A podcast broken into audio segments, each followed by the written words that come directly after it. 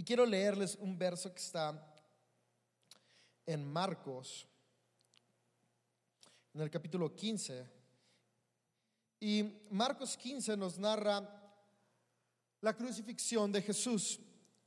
Y después de ser crucificado Jesús, cuando ya estaba en la cruz agonizando, Jesús dijo las siguientes palabras. Él dijo, Dios mío, Dios mío, ¿por qué me has abandonado? Estas palabras fueron unas palabras sinceras del corazón de Jesús, fueron unas palabras de agonía, fueron unas palabras de dolor y son unas palabras que hoy nos van a ayudar a entender un mensaje de gracia y esperanza. Después si oramos juntos y decimos, Dios, gracias por esta oportunidad que nos das de estar juntos. Gracias porque hoy podemos conectar como familia, conectar como personas con tu amor, con tu gracia. Gracias por la oportunidad que nos has dado de poder cantar, de poder expresar a través de la música y letras oraciones de gratitud, oraciones de afirmación de nuestra fe. Gracias porque en medio de una atmósfera de adoración, de gratitud, hay expectativa, hay fe y hay esperanza. Gracias porque juntos hemos podido orar hemos podido dar con generosidad y ahora tenemos el privilegio de poder escuchar tu voz. Yo pido que tu Espíritu Santo hable a nuestros corazones y hoy podamos salir llenos de expectativa, hoy podamos salir llenos de fe, creyendo que mejores días están por venir. Y juntos decimos amén y amén. ¿Alguna vez te has sentido perdido? No es una sensación muy agradable. Hace unos meses fuimos a Uruapan Michoacán, eh, nuestro pastor y yo. Y fuimos a una capacitación que se llama Haciendo Iglesia. Si te gustan los podcasts, como a mí, hay un podcast que dirigen el pastor Robert Barriger y su hijo Taylor, que así se llama Haciendo Iglesia. Escúchalo, está muy bueno. Bueno, fuimos con ellos a Europa en una capacitación. Y cuando veníamos de regreso ya era de noche. Salimos como, creo que a las 7 de, la capacitación, si mal no recuerdo. La verdad, soy malo para recordar horas. Eh, y lo que sí recuerdo es que tenía muchas ganas de llegar a mi casa. Ya tenía ganas de descansar. Ir a Europa son como cuatro horas, pero la carretera no está tan bonita, así que se hace cansado porque son muchas curvas y no puedes rebasar y vas despacito aunque quieras ir rápido. Y para los que les gusta la velocidad, como a mí, es muy cansado tener que ir despacito a fuerzas. Así que yo ya quería llegar a mi casa. Además, a este viaje no nos acompañó ni mi esposa ni mi hija. Así que yo ya quería llegar a ver a mi esposa y a mi hija. Y veníamos de regreso y veníamos siguiendo Waze. Waze es la mejor herramienta. De hecho, casi siempre lo menciono de alguna u otra forma. El chiste es que cuando veníamos siguiendo a Waze, en algún momento entre tantas curvas y vueltas, no lo entendí muy bien y me salí por un lugar que no era. Y íbamos avanzando, avanzando, avanzando y de repente fue como de, creo que por acá no es. Y papá dijo, sí, creo que aquí vas mal, no es por este el rumbo. Y, y, comenzó una sensación de desesperación. Cuando nos dimos cuenta ya nos habíamos desviado como 40 kilómetros. Y 40 kilómetros es un buen de tiempo. y, y, eso significaba que tenemos que avanzar otros 20 kilómetros más hasta encontrar un retorno, para después regresarnos otros 60 kilómetros y poder llegar a una desviación que tenemos que tomar. Es decir, recorrimos 120 kilómetros a lo tonto. Más o menos, si vas a 120 kilómetros por hora, es una hora. Pero recuerdan que la carretera no me permitía ir tan rápido, así que fue más de una hora perdida. Y, lo peor es que estaba todo oscuro, la gasolina ya estaba casi llegando a su límite y, comienzas a sentirte perdido. Y es como de, güey, ¿por qué me abandonaste en el momento que más te necesitaba? Porque era el momento que yo más quería llegar a mi casa, en el momento que no teníamos opción de gastar gasolina extra. No se te ocurrió decirme, aquí es la vuelta, David, ponerte en pantalla grande porque a veces hace un zoom y decir, hay tres salidas, no te vayas a equivocar. ¿Por qué me abandonaste en un momento tan crítico? Me hiciste perder más de una hora, nos hiciste arriesgar a quedarnos sin gasolina en medio de la nada y, de pilón, sin señal. O sea, ¿cómo la avisas? Oye, voy retrasado porque me equivoqué. Y, y, es una sensación incómoda. ¿Alguien ha estado en alguna sensación parecida? No, no se siente bonito estar perdido. De niño recuerdo que muy seguido me perdía. Ir a la feria era David se va a perder. No sé. Era un niño muy hiperactivo. No es que mis papás fueran descuidados, no, no, no, ellos son súper cuidadosos, pero yo era un niño muy hiperactivo, ahora soy un adulto hiperactivo. Pero de niño, eh, eh, ah, cuando menos acordaban ya no estaba David. Y me perdía en la feria, y me perdía en el súper, Creo que una vez mi mamá iba conmigo, con mi hermana, y pues el hermano mayor siempre son saca al menor, y, no sé ni cómo nos perdimos. Tal vez ni siquiera queremos perdernos, tal vez simplemente vi algún juguete que llamó mi atención y sin que mi mamá se diera cuenta, nos fuimos. Eh, que una vez estábamos en Disneylandia y me perdí, o sea, no podíamos dejar David de perderse en un lugar. Y la verdad es que recuerdo muy pocas veces que me perdí, pero una de las veces que recuerdo, recuerdo estar solo en medio de un montón de gente y sentirme desesperado. Sentir que no sabía hacia dónde avanzar y era, ¿por qué mis papás me abandonaron? Y, y la verdad es que mis papás no me habían abandonado.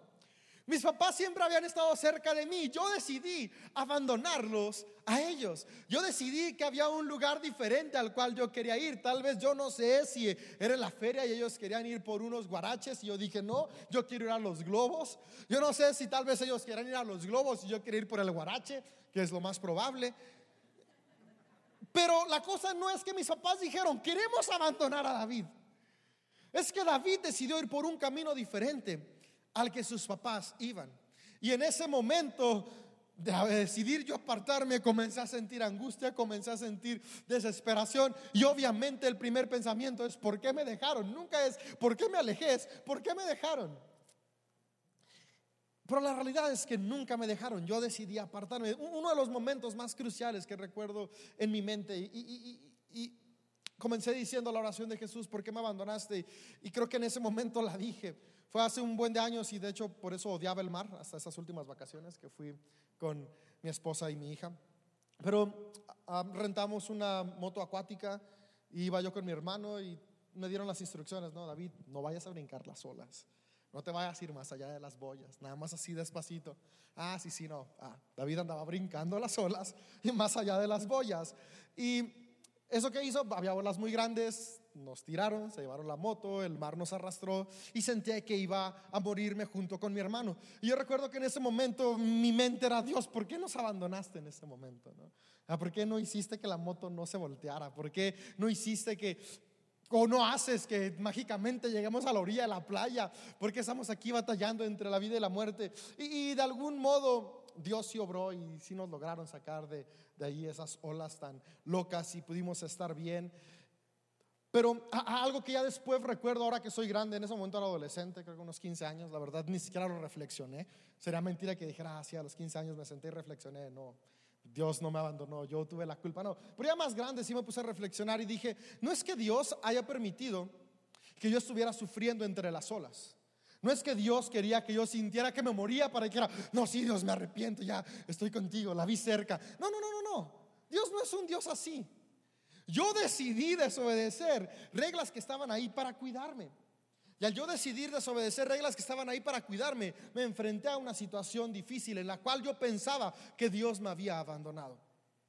Yo no sé si alguna vez tú te has sentido abandonado o perdido en la vida. Y has dicho o hecho la misma oración de Jesús. Has dicho, Dios mío, Dios mío, ¿por qué me has abandonado? Tal vez has atravesado una situación familiar tan difícil que has llegado a pensar que Dios no está cerca de ti.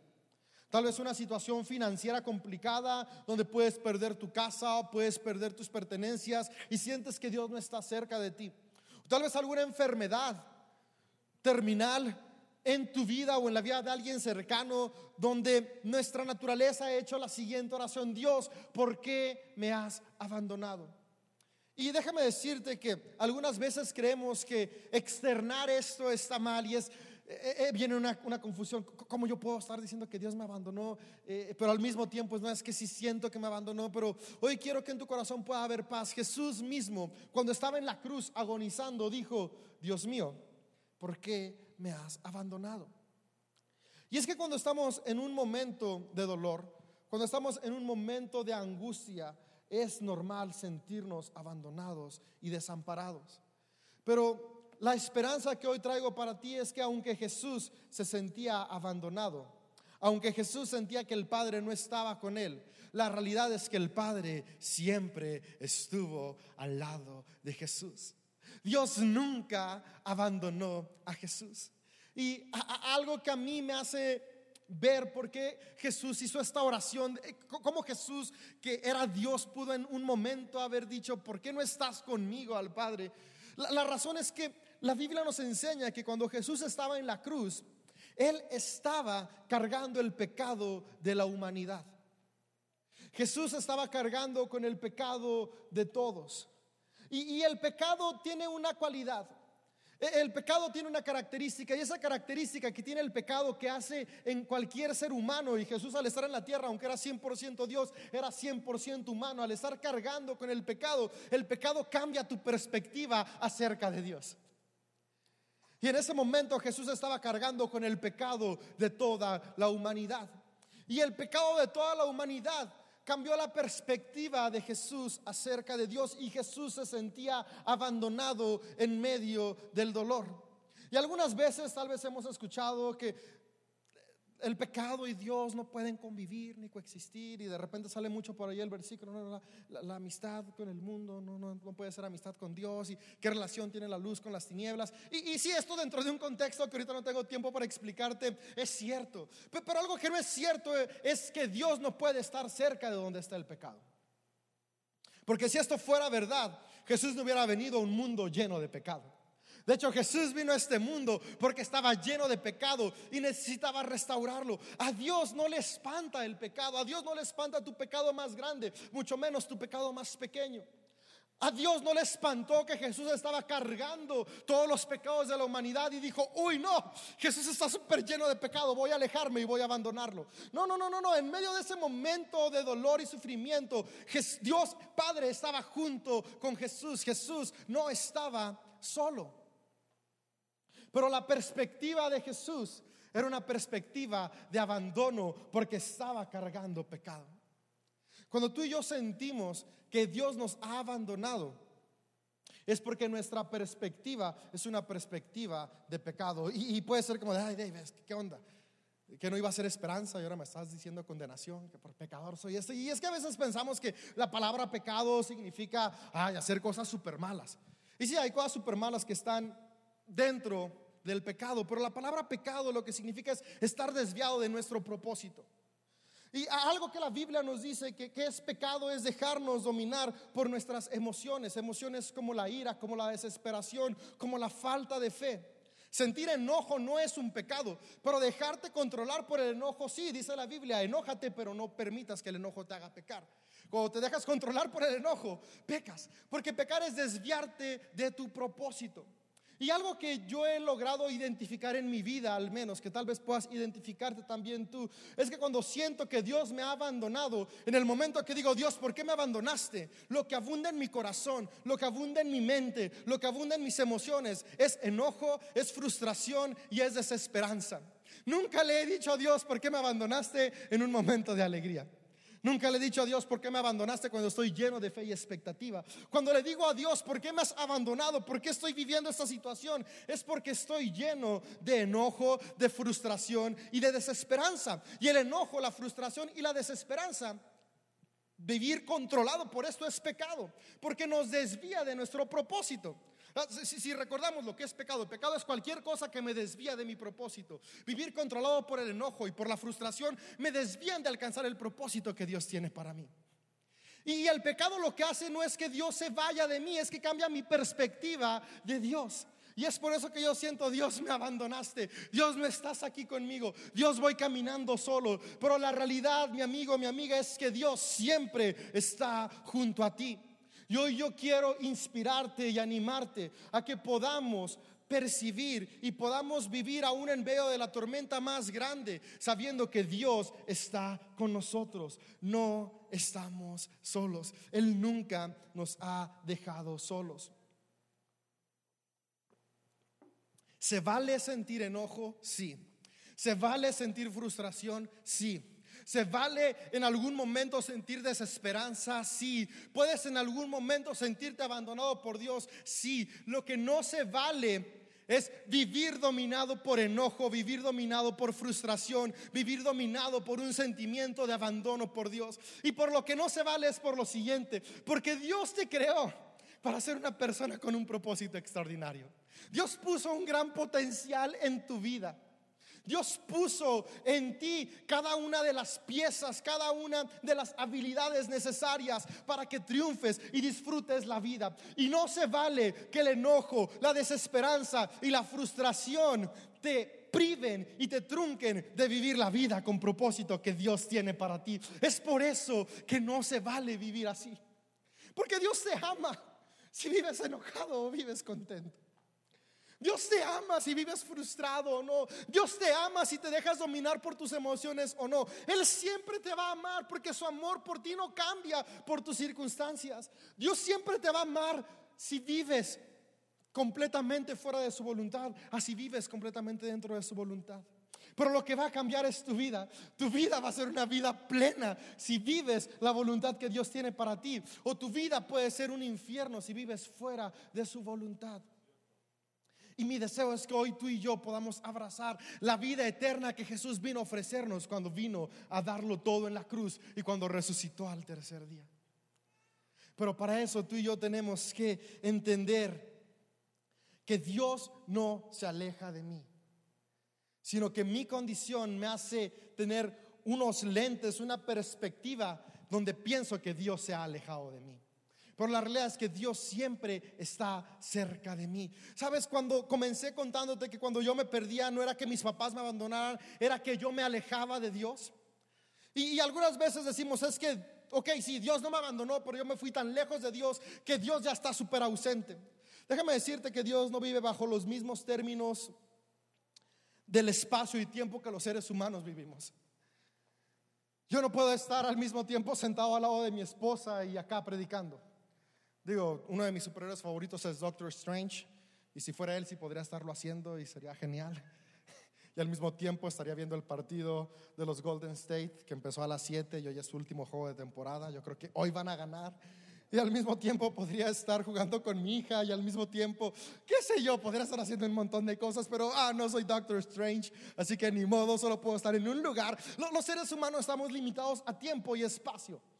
Y, si yo me alejo de mi esposa, eh, no, hay manera de que pueda decir estoy lejos y cerca a la vez. No, en las canciones sí y en los poemas románticos, pero en la realidad no. Pero, pero con Dios es distinto.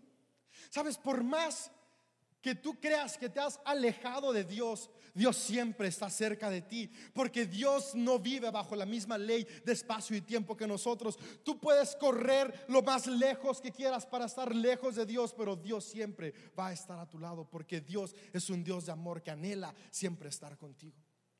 Pero nuestro pecado nos hace sentir, pensar e incluso hasta algunas veces ver de manera distorsionada que Dios está muy lejos. Algunas veces has, te has puesto unos lentes como binoculares, pero puestos al revés.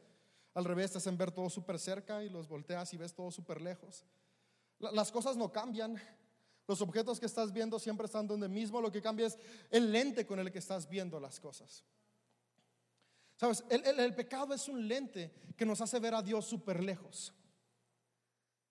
No es que Dios esté lejos, es que nuestro lente nos hace sentir que Dios está lejos. Y luego eso nos lleva a tomar decisiones de, pues si estoy abandonado, ¿qué caso tiene seguir luchando por la vida de propósito que Dios tiene para mí?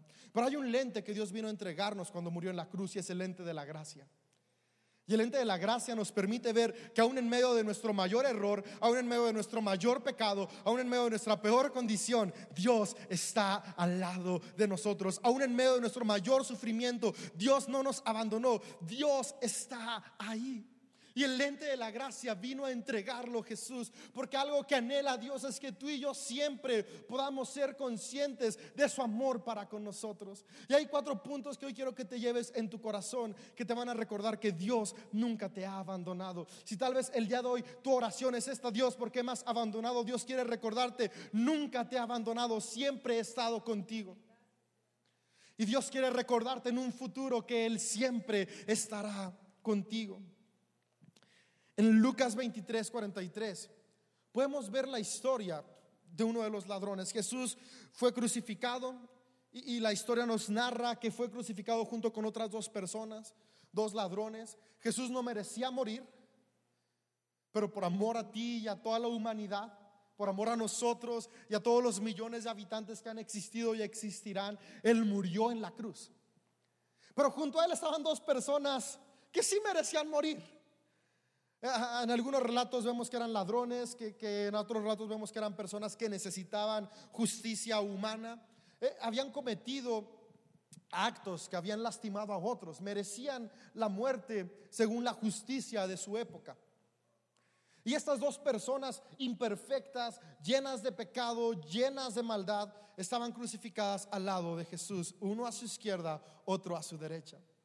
Y, en Lucas 23 podemos ver esta historia y podemos ver que uno de los ladrones se burlaba y decía, que no eras el Hijo de Dios, a ver si es cierto, porque no te bajas a ti y nos bajas a nosotros. O sea, burlón pero listo. O sea, no nada más, ¿por qué no te bajas tú? No, no, bájate y bájanos. Claro, Digo, ¿quién no hubiera dicho lo mismo en su posición? Pero, pero, lo estaba diciendo con un torno de burla de, ah, no era cierto, ya ves, te equivocaste. Tanto que decías que hasta Dios te ha abandonado. Pero en cambio, la otra persona que estaba al otro lado de Jesús, la verdad, te te digo que si era el de la derecha o la izquierda, pero es irrelevante en qué lado estaba. Lo relevante es lo que había en el corazón de esta persona. Era igual de pecador que el que estaba al otro lado. Y, y este hombre le dijo, ah, Tú eres el Hijo de Dios. Tú no mereces estar aquí. Yo, yo merezco estar acá porque yo me equivoqué, pero tú no. Tú estás acá de una manera injusta. Tú, tú no lo merecías. Pudo reconocer en Jesús quién era Dios. Pudo reconocer aún en medio del dolor, aún en medio de la frustración, aún sabiendo que estaba a punto de morir, que tenía a Dios a su lado. El hombre que se estaba quejando, su condición natural no le permitía ver que estaba a un lado de Dios mismo. La otra persona con el mismo pecado pudo ver en Jesús el ente de la gracia y dijo, eh, tú eres Dios. Y me encantan las palabras de Jesús, porque las palabras de Jesús fueron las siguientes. Hey, te puedo decir que ciertamente hoy estarás conmigo en el paraíso. Estas palabras a mí me llenan de esperanza. Porque este hombre que estaba a la izquierda ni siquiera le dijo, ah, me arrepiento de mis pecados. Y, no hizo la oración de fe que te animo a que la hagas hoy al final de cualquier manera. Pero lo que sí hizo es que pudo ver a través del lente de la gracia y se dio cuenta que estaba al lado de Dios, en medio de su agonía, en medio de su muerte. Pudo descubrir que no estaba solo. Y eso cambió las palabras que salieron de su boca. Y las palabras que salieron de su boca cambiaron su destino.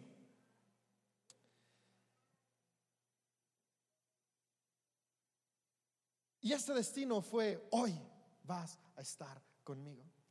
El deseo de este hombre era, él había escuchado que un día iba a venir el reino de Dios. Él había escuchado que Jesús un día iba a regresar y le dijo, cuando regreses en tu reino, acuérdate de mí. Y tal vez tú y yo en algún momento de dificultad hemos dicho, Dios, pues ahorita estoy viviendo una cruz, pero cuando me muera, acuérdate de mí allá en el cielo. Y, a veces vamos avanzando con la vida y pues sí, esta vida es una cruz, pero algún día voy a llegar a la presencia de Dios y allá no va a haber dolor, allá no va a haber enfermedad y, vivimos con una esperanza en el futuro. Y es bueno tener una esperanza en el futuro, pero Jesús no murió en la cruz para que tú y yo tengamos una esperanza en el futuro. Jesús murió en la cruz, resucitó al tercer día para que tú y yo tengamos una esperanza hoy. Y es por eso que Jesús no le dijo a este hombre, sí, cuando venga en cinco mil años o diez mil o qué sé yo, me voy a acordar de ti. No, no, no, no, y a veces así pensamos, no, Dios se va a acordar de mí dentro de una eternidad. Se nos hace tan largo como la llegada de la última temporada de Game of Thrones. Nunca va a llegar. Pero Jesús le dijo, hoy vas a estar conmigo, porque el lente de la gracia te permite entender que hoy Dios está contigo. Y hoy está contigo para que puedas experimentar el cielo en la tierra. De hecho, la oración que Jesús nos enseñó es que sea en el cielo como en la tierra. Porque el reino de Dios no está limitado al día en que tú partas de esta vida física. Yo no puedo asegurarte que hay un cielo en el más allá. Creo por fe que hay un cielo en el más allá. Nunca he ido y el día que vaya no voy a poder venir a decirte, ah, sí existe. No. Pero sí puedo decirte que Jesús hoy puede hacer de tu vida un cielo en la tierra. Y Dios desea que de la misma manera que este hombre experimentó, hoy puedas estar en el paraíso con Jesús. Y no estoy diciendo, hoy muérete, no. Hoy disfruta en medio de tu familia, en medio de tu gente, las promesas de la gracia de Jesús. Si este hombre lleno de pecado, tanto pecado tenía que merecía morir, pudo recibir de Jesús las palabras de hoy estás conmigo, aún en medio de tu inmundicia, aún en medio de tu imperfección, hoy puedes disfrutar el paraíso conmigo. Hoy yo quiero decirte que Jesús te dice lo mismo, en medio de tu dolor, en medio de tus dificultades, en medio de lo que estés atravesando, Dios hoy quiere que sepas que puedes experimentar el cielo en la tierra. Porque tu pecado no lo espanta. Al contrario, tu pecado, tu falta, tu dolor, tu situación difícil, adversa, no lo asusta a Él. Al contrario, lo acerca más a ti. Porque Dios vino para estar cerca de aquellos que más lo necesitan. Y la realidad es que todos los seres humanos, por muy bien que nos veamos o por muy destrozados que estemos, necesitamos con urgencia la gracia y el amor de Jesús. Amigo, amiga, hoy es un buen día para que experimentes la gracia de Dios. Dios quiere transformarte en el camino, pero no tienes que esperar a ser perfecto para disfrutar el amor la gracia de Dios en tu vida. Hoy es un buen día para comenzar a hacerlo. Si algo quiero que recuerdes es esto, Jesús siempre está contigo. Hay una historia en el Antiguo Testamento que fue durante la temporada de la cautividad de Israel. Israel fue cautivo muchas veces, pero una de esas veces que fue cautivo, Ah, ah, había un rey que se levantó, que era muy ególatra, que mandó hacer una estatua en su honor y quería que todos lo adoraran a él porque era tan poderoso que se sentía Dios. Y en esta nación, en este momento, estaban tres chicos hebreos que eran cautivos, que eran Sadrach, Mesach y Abednego. Y tenían otro nombre, pero la verdad no me acuerdo, que era su nombre hebreo, pero el nuevo nombre que les habían dado era Sadrach, Mesach y Abednego. Y, esos tres chicos amaban a Dios y, y tenían una relación con Dios. Y, ellos sabían que Dios los había puesto en esta tierra con un propósito. Y, el propósito era tan grande que aún en medio de la cautividad ellos habían encontrado favor delante del rey y formaban parte de, las personas que trabajaban, no sé, del gabinete de gobierno sería el día de hoy. Mínimo eran regidores o algo por ahí, ¿no? Porque, porque habían sido escogidos. Eran parte del gabinete de ese rey. Dios aún en medio de la dificultad les había dado propósito. Yo quiero decirte que aún en medio de tu dificultad aún hay propósito. A veces sentimos que nuestro propósito se ha derrumbado por una dificultad que atravesamos, pero no, mi amigo, aún en medio de la dificultad, Dios está contigo y tú aún tienes propósito. Tu vida no ha terminado hoy. Literalmente es como decir, esto no se acaba hasta que se acaba. Algo que a mí me encanta del básquetbol es que esto es tan literal. En el soccer, que la mayoría son fanáticos y no se vayan a ofender, pero a veces me aburre.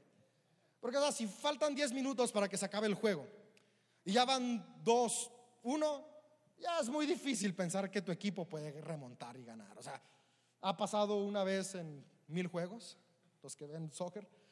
Yo muy poquitas veces lo he visto porque veo muy poquitos juegos. Pero en básquetbol pueden faltar literalmente 30 segundos y todo puede cambiar. O sea, ahí estás en la orilla de la banca hasta que se acaba, porque cada segundo cuenta. Déjame decirte, tu vida no es como el fútbol, tal vez ya te metieron tres goles y sientes que solamente quedan cinco minutos y te has dado por vencido. No, tu vida es como el básquetbol, cada segundo cuenta y no importa si tu vida parece que va 50 10, Jesús aún puede remontar el marcador porque tú fuiste destinado para triunfar, tú fuiste destinado para disfrutar la vida. Y es por eso que Jesús anhela que veamos la vida con el lente de la gracia, porque el lente de la gracia nos permite entender que Jesús está siempre con nosotros. Y estos tres chicos pudieron entender eso, porque cuando este rey dijo, ok, todos de un decreto, todos van a adorarme, todos se van a hincar ante la estatua y van a básicamente decir que yo soy Dios. Todos se hincaron, yo no sé cómo fue, si era una multitud y de repente por allá a lo lejos estaban esos tres, o si estaban muy cerquita, el chiste es que ellos tres no se hincaron.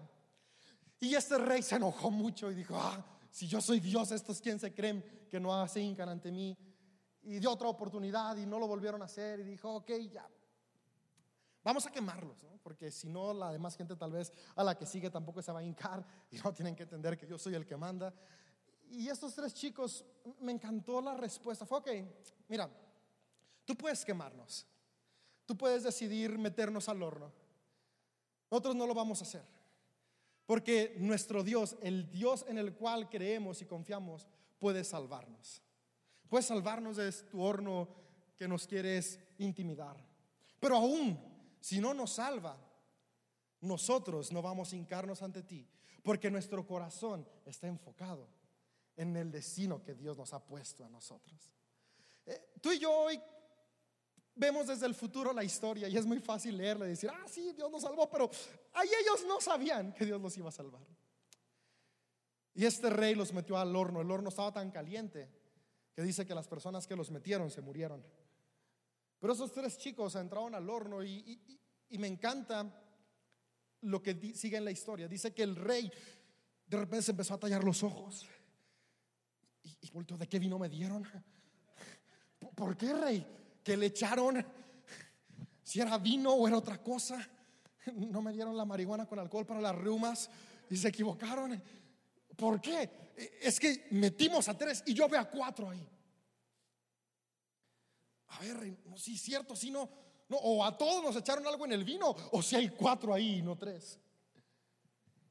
Y después lo sorprendente no es solamente que había cuatro en lugar de tres es que estos tres chicos no se consumían ni se quemaban.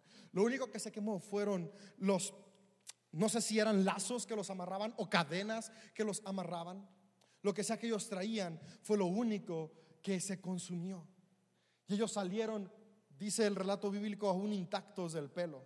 Yo apenas estoy haciendo carne asada y me pasa la mano y ya todos los vellitos se me quemaron. Y esa cuarta persona que estaba ahí era Dios a través de Jesús. Había uno más entre las llamas que estuvo junto a ellos. En medio del dolor, en medio de la dificultad, no estuvieron solos. Jesús estuvo con ellos. Atravesaron dolor, sí, pero no estaban solos. Jesús estuvo con ellos de tal manera que permitió que ellos pudieran salir intactos de ese lugar. Lo que ellos traían que los amarraba tuvo que ser quemado, pero su propósito aún tenía hacia dónde avanzar. Tal vez hoy estás atravesando una dificultad y puede que queme las ataduras que te están impidiendo seguir avanzando. Puede que aún lastime cosas que no entendemos y no comprendemos y, hay cosas que en buen plan desde acá arriba no puedo explicarte. No tengo la respuesta. La respuesta que sí tengo es que aún en medio de las llamas, aún en medio del dolor, aún en medio de ese momento donde tú y yo podemos decir como Jesús, ¿por qué me has abandonado? Jesús no te ha abandonado. Jesús está junto a ti. En el versículo 46 Jesús dijo unas siguientes palabras y estas palabras son claves. Y Jesús, después de haber dicho, ¿por qué has abandonado? Dijo lo siguiente, Padre, encomiendo a ti mi espíritu. Esto nos hace recordar que Jesús sabía que su vida estaba en manos de Dios. Y aunque parecía que todo había terminado para Jesús, Jesús había entregado su vida, su destino, su futuro en las manos del Padre. Y en las manos del Padre siempre hay esperanza para todos. Y aunque a los ojos de todas las personas Jesús había perdido la batalla, al tercer día Jesús se levantó entre los muertos. Tal vez hoy sientes que has perdido la batalla. Tal vez al tercer día Dios puede resucitar tu vida. Tal vez al tercer año Dios puede resucitar tu vida. Tal vez al tercer mes, yo no sé. Pero lo que yo sí sé es que si tú y yo mantenemos nuestro enfoque sabiendo que Jesús está con nosotros sin importar la circunstancia, nuestra situación, tarde o temprano vamos a ver la resurrección que tanto anhelamos en nuestra vida y en la vida de los que nos rodean. No estás solo. En esta temporada y todos los días de tu vida recuerda, Jesús siempre está contigo. Aún en medio del dolor, aún en medio de los problemas, Jesús aún tiene propósito para tu vida. Si Jesús pudo levantarse de entre los muertos, eso nos dice que no hay nada imposible para Dios. Tal vez tú hoy sientes que todo para ti ha muerto, tu llamado, tu futuro, tus finanzas, tus relaciones, tu familia.